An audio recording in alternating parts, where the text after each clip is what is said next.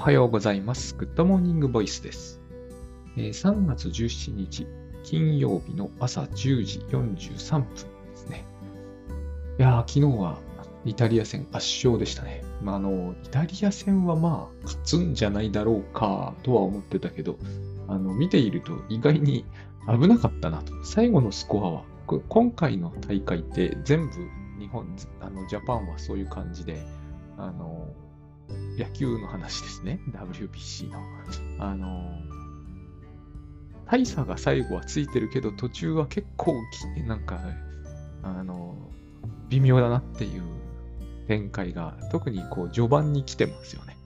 あそこでなんかがあったら、こんな風ではなかったんじゃないだろうか的なのが何回か見ている気がします。えっ、と、余計なことを喋っていて、今日はあの、時間に限りがこの後出かけなければならないので、ありますので、あの、本題に行こうと思うんですけれども、えっと、私、こう、グッドバイブスの実践をしていて、えっと、いろんなワークをですね、倉園慶三さんが、こう、毎日出してくださるんですよ。えっと、今日の、なんか、ワークみたいな感じで。で、これに取り組むというのも面白くて、グッドバイブスファクトリーでもやっているんですけれども、えっ、と、大体ですね、やっぱり私は、あの、絶対このワークだけは毎日欠かしてはならないっていうのがあるんですよ。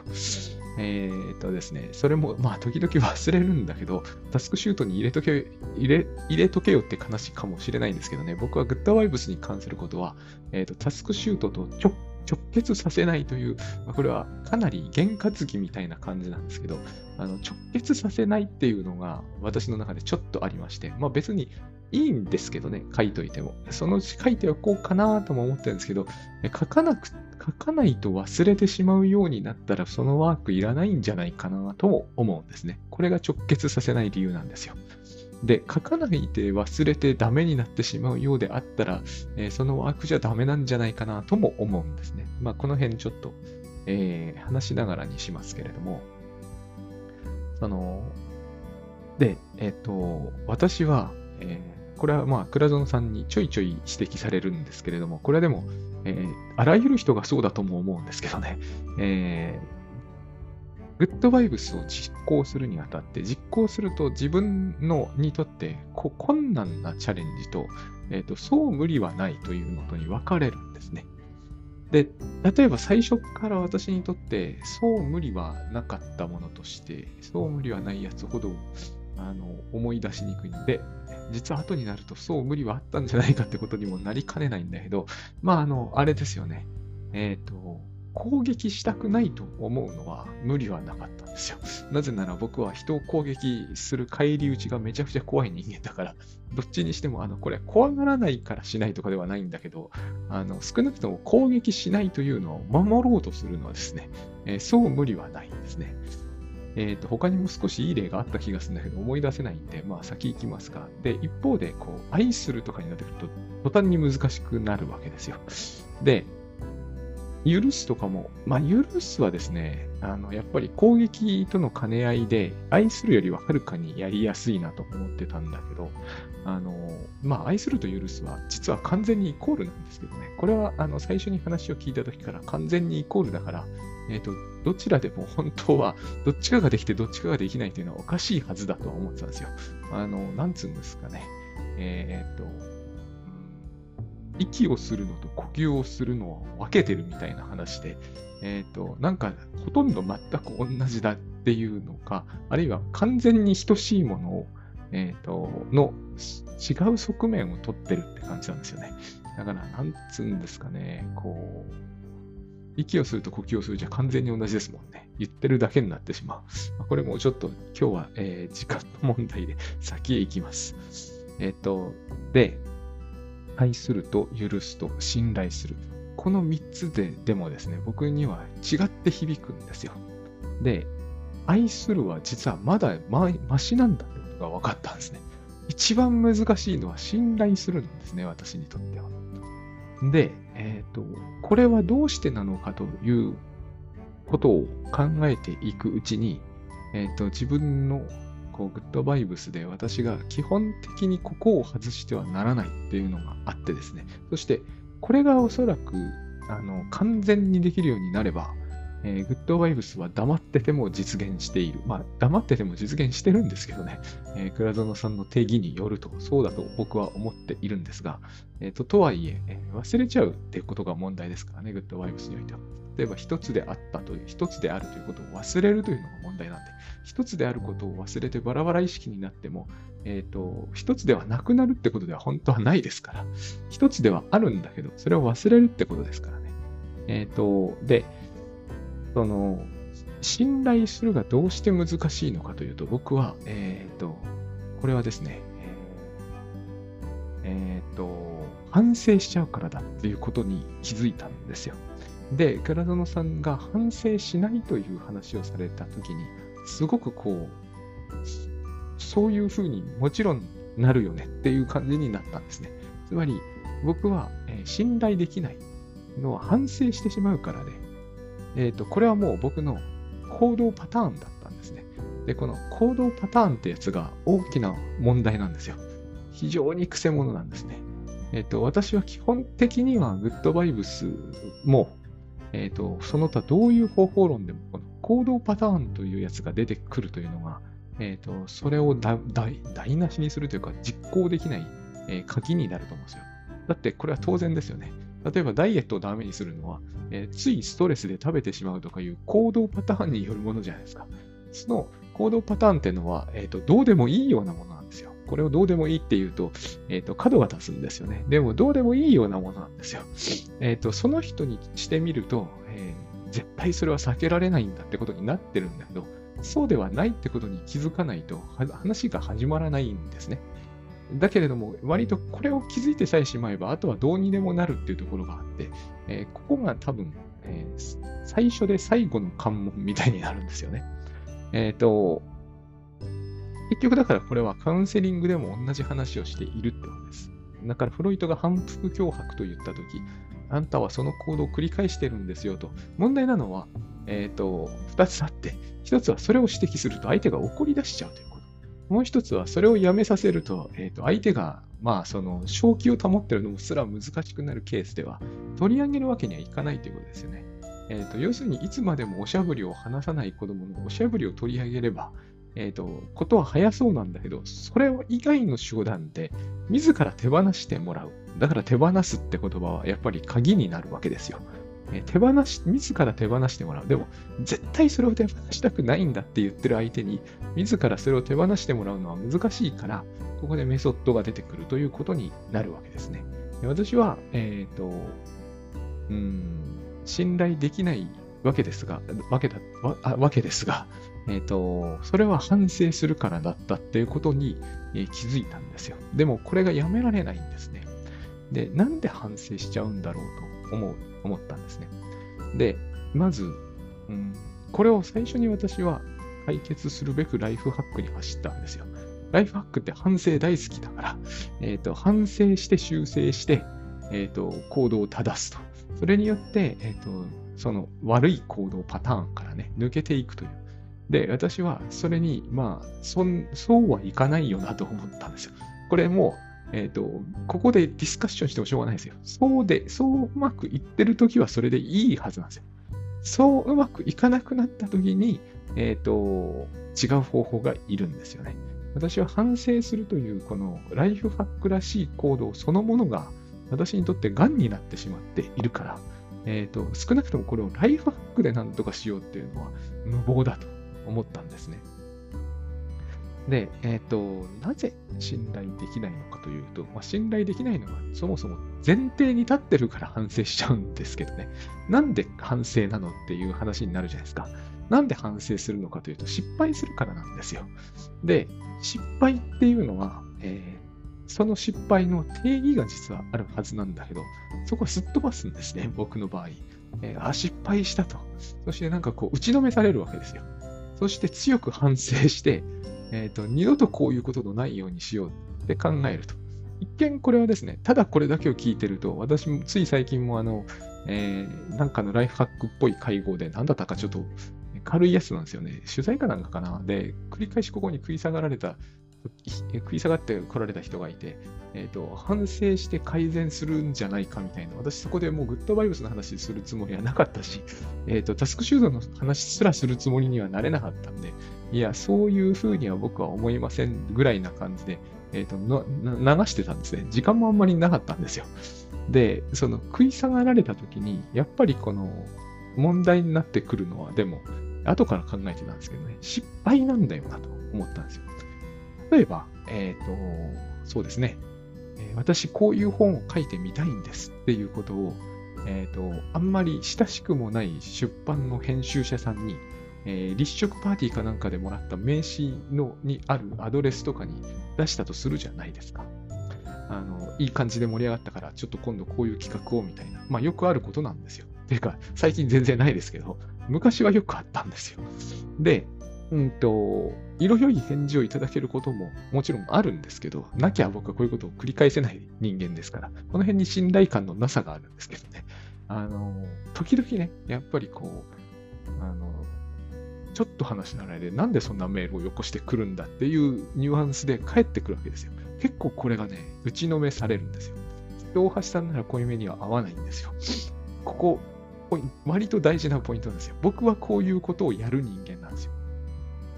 で、えっ、ー、と、こういう時になぜ、じゃあ、打ちのめされるんでしょう？ってことなのね。どうしてここで打ちのめされなければいけないんだろう？で、私はそうも少しは考えるんだけど、えーと、ここでいろんな、えー、イリュージョンをやっちゃうんですね。気がついたらやってるんですよ。例えば、えっ、ー、と、いやいや、そんな本当の意味で、本当の意味でってわかんないんだけど、親しくなってないうちにね、まあ、例えばこれは今ちょっと考えついたことを喋ってるんで、もうちょっとこう、イリュージョンは細かく精密に行われてるんですけれども、あのね、えっ、ー、と、慣れ慣れしくメールを出して、それでこう、物欲しげに本を書こうっていうメールを出すからいけないんだよみたいなことを、なんか、もっともらしい顔をした人に誰だかそれはわかんないですよ。ちょっと母親臭いんだけど、どこか父親臭くもあって、えっ、ー、と、なんかね、特定しにくいんですよね、その人の顔って。これを対象と呼ぶんだと思うんだけどね。えっ、ー、と、そういう人がこう言ってくるわけですよ。それですっごいこうね、えっ、ー、と、気分悪くなっていくんですね。恥ずかしさもあるんだけど、なんかね、私らしい失敗のような気がするんですよね。で、いかにもお前がやりそうだっていう感じのこう攻め立てられ方をしている気がするんですよ。で、えー、そうか、もう二度とこういうことはいたしませんと反省するわけで、こういう流れなんですね。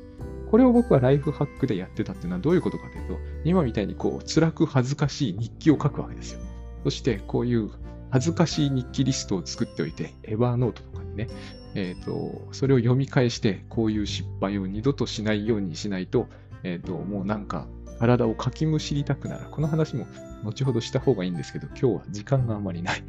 ていうか、これを全部やってるとまた60分を突破しますからね。あの、そういうことなんですよ。かきむしりたくなるようなミスをしたくなければ、ここにある反省リストにあるようなことを全部やめろというふうに、えー、なっていくわけですね。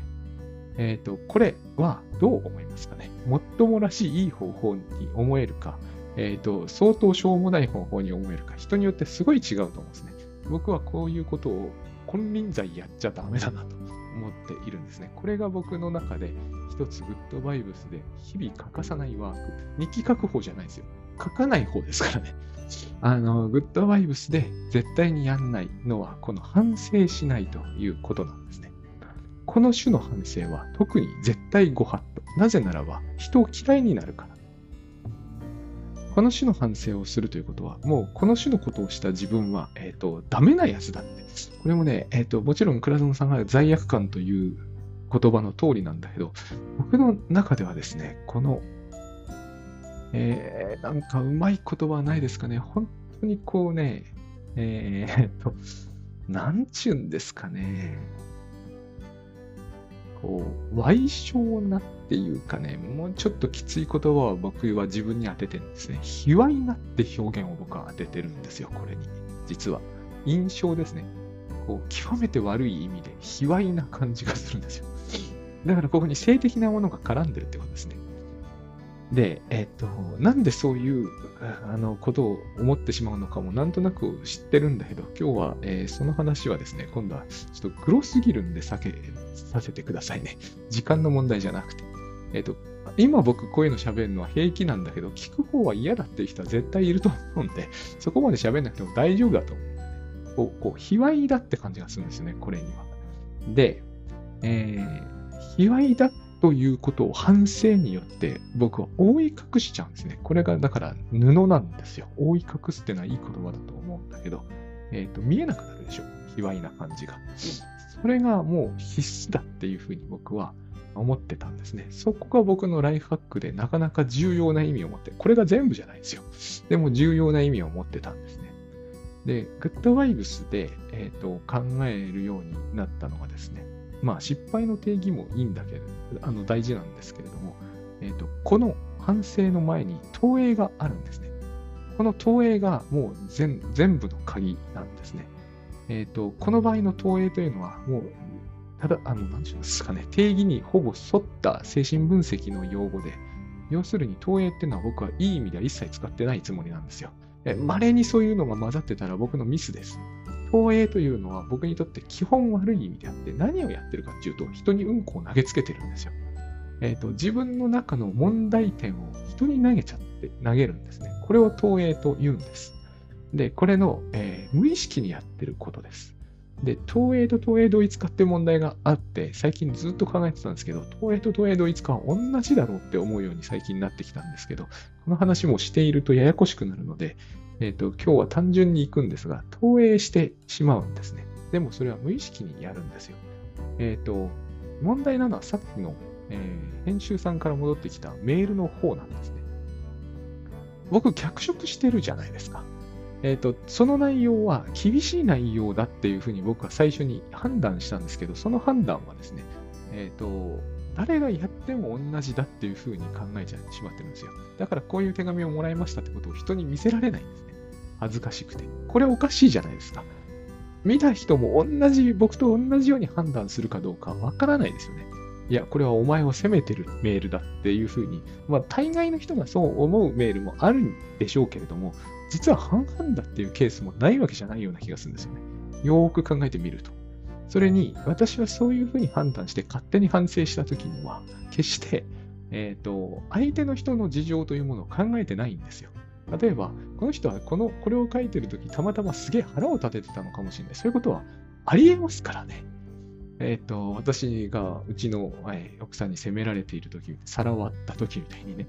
それは、はためから見ると仕事に持ち込むようなことじゃないかもしれませんけれども、持ち込むでしょ、そんなものは。えっ、ー、と、ものすごくその人が落ち込んで、ほとんど抑うつ状態になっている時に、不意にこんな本書きたいですっていう著者に、えっ、ー、と、これ幸いと攻撃してもおかしくはないじゃないですか。つまり、それが全部私のせいだったかどうかわかんないのに、えー、勝手に反省するのは考えもんですよね。でも、そこは問題じゃないんですよ。問題なのは、私が投影してるってことなんですよ。投影しないんだったら反省してないぐらい投影してるんですね。というか、ここが大きなポイントなんですけど、反省するために投影してるんですよ。だから、この投影は必ず私の反省を促す結末になるに決まってるんですよ。なぜならば、えー、反省するために投影してるわけですから。目的がそもそもの反省にあるわけだから、その目的を達成するためにするような投影が、えー、いいものであるわけがないんですね。この良くも絶対ないもの。さっきうんこってわざわざ言ったんだけど、なんでよく、あ何でできてるという、えー、話なのかというのはですね、えー、ここのポイントは、投影の素材は何かということですね。これは言うまでもなくスプリットした悪いものですよね。私の中で。えっ、ー、と、私の中でいいものと悪いもの認定した。だからこの原始的な、一番原始的な話で、いいおっぱいと悪いおっぱいの悪いおっぱい要素を固めて作って、えーと、それを相手のメールの上に塗りたくっていくんですよ。これがね、投影の話でまた脱線してますけど、精神分析では上になのか中になのかどっちなのかは大事だぞっていう指摘があるんだけど、今日は上にと言っておきます。メールの中になるほどなって気もするんですけどね、投影は相手の人の中に押し込めていくのか、人の上に塗っていくのかっていうのは違うよっていう話があって、この辺非常に細かいんですけどね。で、いずれにしてもイリュージョンですね。でも悪いイリュージョンですね。何しろ、卑猥なんだから、ここにポイントがあるわけですよ。悪いおっぱいって卑猥でしょこれは何とも言えませんけどね、別にね。えっ、ー、と、定義があるわけでも何でもない。私が言いたいのは、その、セクシュアルで人が嫌だなと思っているような部分をも含んで、そのメールの上に、えーと、私が当てて、そして私がそう言われているような気になって、とても嫌な気持ちになっているということは、え、ー、と、これは私の中の差別感情なんですよ、実は。あの、差別感情っていうものがこの世でよく言われているじゃないですか。例えば同性愛とか、例えばいろいろと。そういうものの中で一番自分がこれは嫌だな、耐え難いなと思っているものを、えーと、作り出すことができるということ。普段それがあるとは限らないってことですよ。つまり、えーと、いい要素と悪い要素っていうのは、所詮所詮要素ですから。えーと、例えば私は、私がたまたまですけどね、えー、と一例として、えー、ピンク色が嫌いだとするじゃないですか。そうした場合、ピンク中のピンクって色はものすごい嫌ですよね。で、例えば私がそうですね、えっ、ー、と、なんだろうな、あんまりピンとこないんだけど、えー、スカンクの匂いが嫌いだとするじゃないですか。そしたら、スカンクの匂いの抽出した要素みたいなものはすっごく嫌な匂いですよね。当然。そんなものは自然界にないんだけど、作り出すことはきっとできますよね。今のような技術なら。で、例えばそのピンク中のピンクの色をしたすっごい嫌な匂いをしたものだけで作り出したものってめちゃくちゃ嫌じゃないですか。そんなものはこの世にないんですけどね。つまり、作り出したものはこの世にないんだけど、その作り出されたすっごい嫌なものだけで構成されている諸要素のかき集めみたいなものは考えられるということです。そして、僕はそれを使って人のメールに投影するんですよ。それは嫌に決まってるわけですよ。しかもそれはお前だって言われてるわけですよ。ある意味僕なんですけどね。なぜなら僕が嫌いな要素だけで作り出されたものが、えー、僕でないとは言えないじゃないですか。僕が作ったものなんだから。これが投影のからくりで、こうして僕は反省するわけですよ。この反省って何を意味してるかというと、このとても嫌なものはものすごく嫌なものだから、えーと、このようなものが自分の中に入ってくるのを許容するわけにはいかないという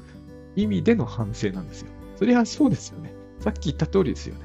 えっ、ー、と、ピンク中のピンクで、えっ、ー、と、僕は別にピンク色が嫌いなわけじゃないけど、えっ、ー、と、そういうなんかもう形状も、オブジェの形もものすごく僕の嫌いなもので、えっ、と、そして匂いもものすごく僕の嫌な、まあなんか、ちょっとホラーに出てきそうなもんですよね。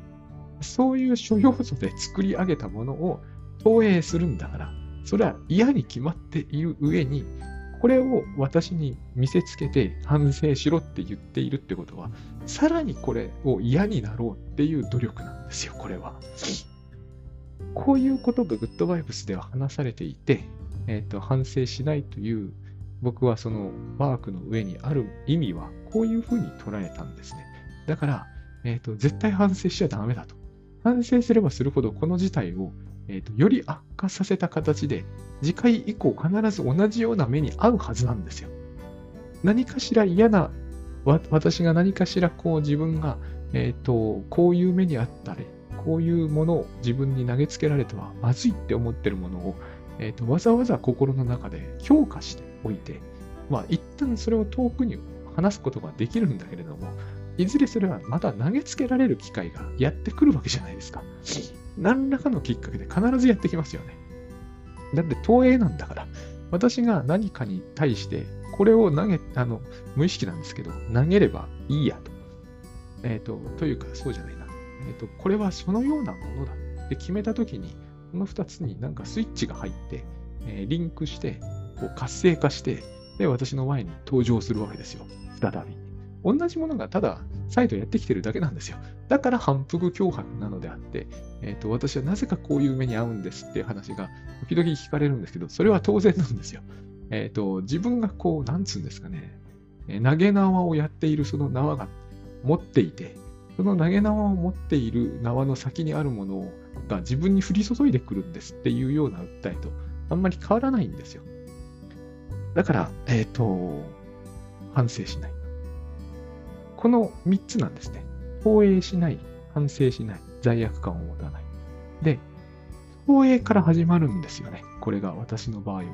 私は、えー、スキゾイド的な人間だから、すごく投影しまくっているよっていうのはもう、えーと、そこら中の本に書いてあることです。だから投影は得意なんですよ。得意ってどういうことかというと、無意識にやっちゃうということです。先日すごい面白い発見があって、眼科に行ってきたんですけどね、近くの。で、その眼科に行った時、佐々木さんは乱視なんだけど、僕90度と180度の間くらいにある乱視なんですが、えっ、ー、と、その乱視は眼球があの外に寄っていくことで起こってるんです。それを見せてもらうんですよ。ぐーっと寄ってくるんですよね。僕はよく分かってないし、それを止めることはできないです。止めることできれば乱視にならないはずなんで、できないんですよ。寄っちゃうんですよね。少し外寄りっていうらしいんですけど。で、それをこう補正するためのこうチカチカ見せてもらったんだけど、疲れるんですよ。それをずっと補正してると。すっごい。で、僕は気づいたんだけど、自分が投影を始めてるときは、これが起きるんですよね。目が、眼球が動いていくんですよ。これ、えっ、ー、と、誤解しないでほしいんですけど、眼球を動かしている間は常に投影してるって意味ではないですよ。投影をしているときには、常に眼球が動いてるってことです。えっ、ー、と、逆も真ではないです。だから、えっ、ー、と、それに気づいてからはですね、こう、投影をしそうになったらですね、目を何かの焦点を当てて、極力こう乱視、乱視ってやっぱり、えっ、ー、と、こう、ダブらせないように頑張れば少しは補正が効くんで、ダブらないように、物が二重にならないように頑張っていると、投影止まるんですよね。えっ、と、こういうことって、さも難しいことのように思われるかもしれませんが、そんなことはないです。えっ、と、なんかですね、えっ、と、なんだろうなな、何かの縄抜けをするとかそういうんではないので、えー、自分がやるある種の空想を止めるっていうこと、そもそも空想って全部止めておけばいいんだけども、特に私はこの投影するという形の空想は、えー、私にとって最悪の事態を招くので、えー、必ずこの結末としてはですね、このメールをくれた人が嫌いになり、二度とこういうメールを出さないように、少なくともその人には出さないように、えっ、ー、と、がん、がんじがらめにしていくんですよ。で、えっ、ー、と、でも私はその可能性についての恐怖感って拭えませんから。だってこれは自分がやることですからね。拭えないために、えっ、ー、と、人を信頼しないという結論を持つことになるんですよ。反省した結論が人を信頼しないっていうのは実に不思議な展開ですが、えーと、私の中ではこうやってしっかりロジカルにつながっちゃってるんですね。だから、投影するということは、え、ー、と、信頼しないということなんですよ。私にとっては。でもこれは、え感覚的には非常にわかりやすいことです。あの、未読、既読スルーってあるじゃないですか。僕あんまりあれには、えっ、ー、と、苦しんだ覚えはないんですけど、というのは、多分私が、えー、恋愛で一番苦しんでた頃に LINE がそもそもなかったから、LINE どころかですね、SNS がなかった。メールはあったにせよ、えー、使われ出したばっかりで既読するかどうかなんていうのが分かるような感じになってなかった気がするんですよね。そして、どうせそんなにすぐに返事をくれるという文化じゃなかったような気がします。人にもよるのかもしれないけど。で、既読スルーの時に人がやってるのは投影ですよね。もしそれで疑心暗鬼になって気分が悪くなるならば、いや、あいつはどっかに行って、えー、浮気しているに違いない。それは、その人の中の、えっ、ー、と、その人の気持ちの中における悪い、悪いっていうのはその人の性格が悪いって意味ではないです。結局そうなるのかもしれないけど、えっ、ー、と、その場合悪い想像をしたり、えっ、と、悪いイメージを持つという、その心の機能が発動して、え、既読スルーをしているお相手の顔の上なり、あるいは心の中なりに、それを、えーと、ぶち込むんですよ。要するに。それが投影。だから、え、ー、と、投影は僕らみんなやっていることなんじゃないかと思いますし、え、ー、と、気分が他人に対して、え、ー、と、相対していないタイミングで気分を悪くするような、えっ、と、ことがあるならば、多分それは投影をやっている結果です。投影やるというのが信頼できなくなるっていうのは今の話だったらもう非常に単純じゃないですか。明らかにパートナーを信頼していない時に投影していますよね。だから、これは、あの、すごくはっきりと関係があるんですよ。で、この出来事の後に、まあ、すぐに別れてしまえば別かもしれないけど、でもすぐに別れたとしても、その、この種の人がですね、自分が投影しているという事実に無自覚なまま、えっ、ー、と、相手を悪者にして、え、ー、と、関係を断ち切れば、多くの場合反省します。2つの反省の方向があって、1つは、えっ、ー、と、振ったということや、関係を壊したこと自体についての反省、寂しくなって反省するってやつ。もう1つは、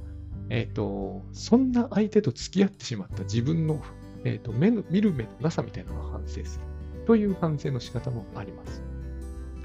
いずれにしても、この場合、投影と反省と不信というのはセットなんですよ。で、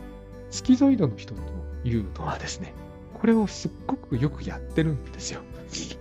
これをすっごくよくやってるんだけど、ほとんど自覚をしないという場合には、えっ、ー、と、繰り返し繰り返しですね、反省していて、繰り返し繰り返し、えっ、ー、と、今度こそ見る目をつけて、あるいは関係を壊さないように、えー、人との関係を大切にして、しかも、えっ、と、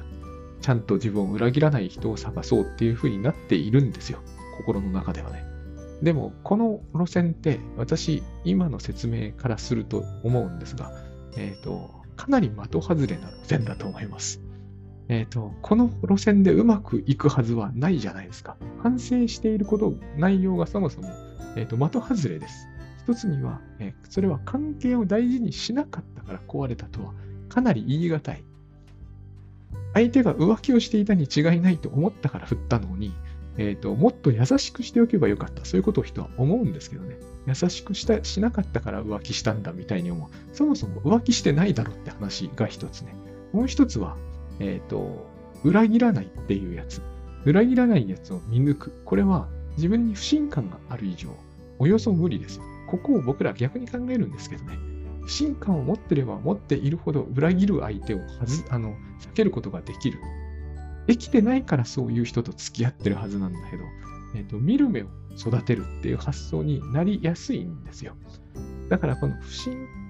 不信感を持つということと反省するということは、実は多くの場合セットになっていて、で、その一番起点になるのが投影なんですよね。ただこの投影は無意識に起こり、行われます。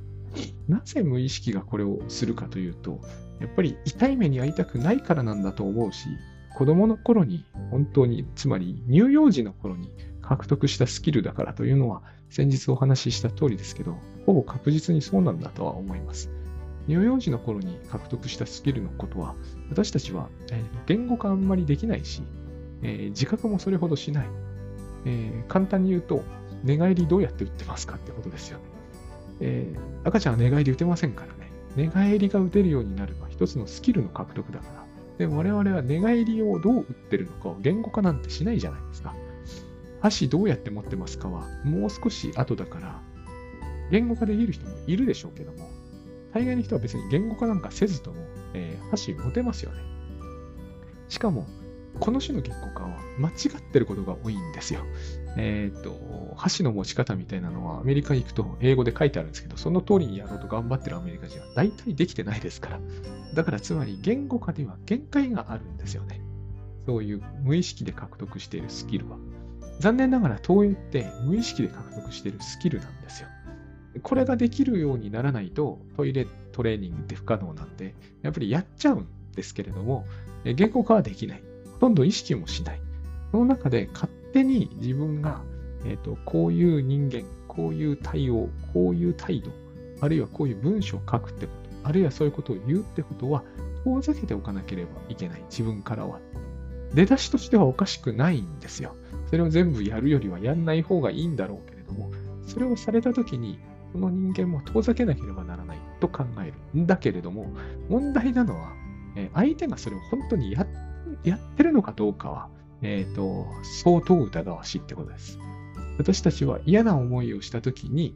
えー、自分の心の中にあるこういう投影ということができちゃうので、実際に相手がしたのかどうか、十分吟味する手間っていうのは大体省いてですね、えっ、ー、と、相手がしてきたことは、誰が見ても明らかだという、まあ、嘘をつくんですよ、自分に。これをですね、えっ、ー、と、やめると。というのが私のグッドバイブスで一番こう欠かさず日々一応やってるワークなんですよ。だいぶ、あの、これはですね、たまにそれが効用を発揮したときに、あ、このワークやってたな、自分っていうのに気づくんです。ここが面白いですよね。忘れかける瞬間があるということですよ。無意識にやってるからなんですよ。無意識にやってるから、だからつい最近そういうような、えっ、ー、と、やや見ようによってはね、かなり厳しめのメールをいただいたわけですよ。でも、いや、なんちゅうのかな、一瞬こう、そういう風になりかけたんだけれども、えっ、と、止まったんですね。なんで止ま止まった時に気づくんですよ。これは、あれなんだと。だからワークやっている、日々この投影しないという意識を持ってるから、ここで止まったんだと。止まると気づくんですよ。していたということ。で、その、それまでこう、なんつうんですかね、その、えー、なんて言えばいいのかわからないですけど、真っ昼までも真っ暗になっていくような、そういう感じの、あの、心理状態に入りかけたんだけど、止まったんですよね。そこでこう、ピタッと時間が停止したように止まるんですよ。そして、で、止めてみて、一旦間を置いてメールを読んでみると、とても好意的な文章が書いてあるってわけではないですが、えっ、ー、と、さっき見ていたのは何だったんだろうと思うようなことは多々あるんですね。実際そういう風になったんですよ。さっきは何を自分は見たんだろうって思ったんですよ。